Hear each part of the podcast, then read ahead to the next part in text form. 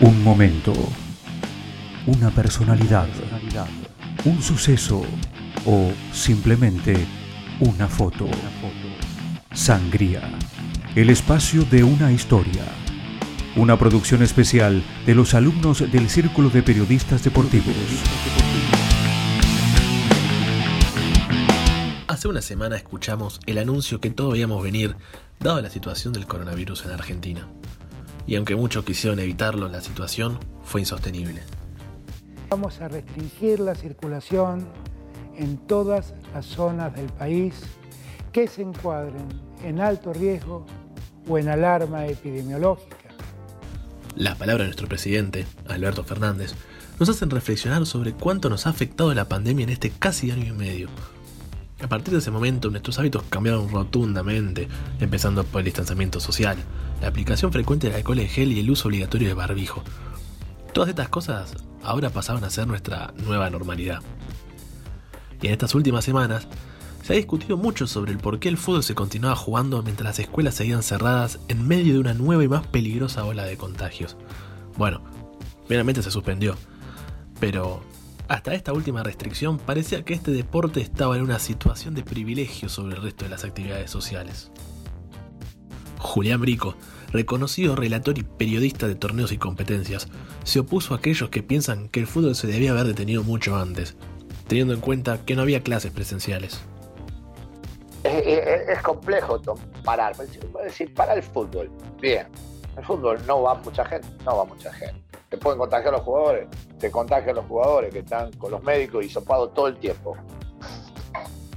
No, no, no, no, no, veo riesgo yo. No viene gente, no viene nadie juegan 22 al aire libre, en un estadio de, enorme, la cancha de 100 por 60. Está comprobado que no se puede contagiar ahí. Se contagia por los descuidos que tiene y porque no hacen las cosas como tienen que hacer. Yo creo que el fútbol no genera problemas. No genera. Lo que pasa es que el periodismo instala una disputa absurda. Educación o fútbol. No, educación y fútbol. Claudio El Chiqui Pérez, ex Boca, Grano, Banfield, entre otros, que actualmente juega en Cibao Fútbol Club de la primera división de la Liga de República Dominicana, piensa, desde la postura del futbolista, que la decisión de parar o no la actividad le corresponde más que nada a las autoridades. Eh, el fútbol, bueno, lo determinará la, la presidencia y qué es lo mejor para, para el bienestar humano más que nada, que, que en definitiva los futbolistas también somos humanos y también corremos el riesgo de contagiarnos y, de, estar enfermos. Conozco jugadores de fútbol que han pasado con COVID y la han pasado muy mal y le costó mucho tiempo a, recuperarse. Eh, siempre hay que seguir mejorando los protocolos y cuidándose mucho, que es lo más importante.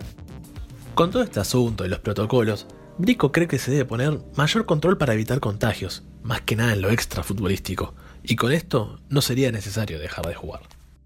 Y yo creo que el fútbol, eh, a ver, porque la gente eh, no es comparable, si no van a la escuela pero van, a, al fútbol. Eh, el fútbol tiene contagiados hoy porque el gran problema que tiene la Argentina, la peor falencia es cultural y, lo cultural hace que el fútbol se contagie en estos momentos como se contagió.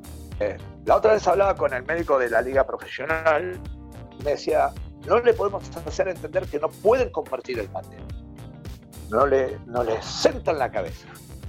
Es que para el futbolista, un cambio tan repentino de costumbres y actitudes es muy duro. Cuesta más que nada para un argentino. Esto opinó el Chiqui Pérez.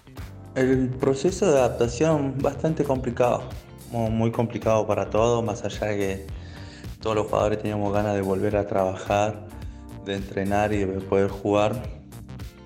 Pero adaptarse a las nuevas medidas fue bastante complicado, mantener distancia, a no compartir esos buenos momentos que, tenés antes y después de entrenar en, en charlas muy unidas con, con los jugadores. Eh, en ese aspecto eh, eh, fue muy complicado fue muy complicado, pero bueno, hay que seguir trabajando y cuidándose para salir de, de, este virus y estar lo mejor posible y cuidándonos a nosotros y a nuestros familiares.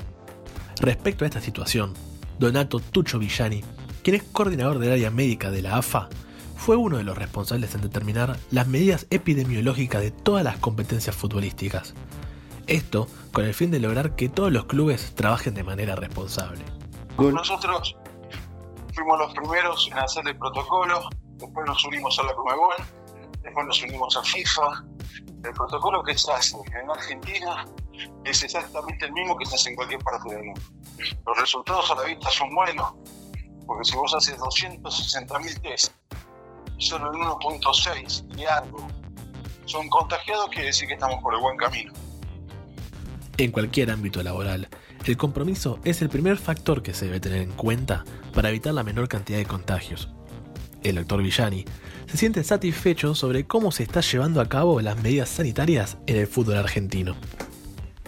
Nosotros trabajamos muy serio, hicimos 260.000 test, de los cuales el 1.7 que no llega al 1.7 dieron positivo. Entonces, lo que tienen muchas personas, en definitiva, es lo que realmente muestra que nosotros con los protocolos estamos yendo muy bien. Más allá de que ha habido clubes que han tenido problemas, pero es lógico, es una pandemia. Por otro lado, está en desarrollo la organización de la Copa América, de la cual el presidente de la Nación, Alberto Fernández, considera que se debe llevar a cabo respetando todos los protocolos estrictamente, cuyo propósito sería entretener a los argentinos. ¿Por qué? Porque si nos quedamos en nuestras casas mirando los encuentros, la propagación del virus sería menor y esto bajaría la cantidad de contagios. Por lo tanto, se obtendría un resultado positivo. Brico está de acuerdo con Fernández e indica lo siguiente.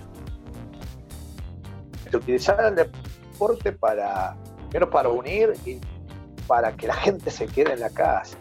Yo coincido con lo que dijo el presidente. El mensaje de va a ser una copa para la televisión. Como diciendo, miren la copa, quédense tranquilos, adentro y salgamos lo menos posible. Y está bueno, eh, está bueno. Desde que el coronavirus fue declarado pandemia y el país tuvo su primer contagiado, nuestras vidas cambiaron de manera rotunda. Lamentablemente es difícil no sentir nostalgia cuando vemos nuestras fotos en la cancha y automáticamente recordamos aquellos momentos vividos con una sonrisa. Pero hoy nos encontramos en una situación diferente, que es estar a la espera de que baje la cantidad de contagios, para que esta situación sanitaria se normalice. Todos sostienen diferentes opiniones al respecto sobre si se debe parar o no el fútbol, pero lo que sí coincidimos a nivel general es que queremos volver a nuestra vida de antes, sin protocolos, ni virus de por medio, solo para poder disfrutar de las actividades que más nos gustan, como es el caso del fútbol.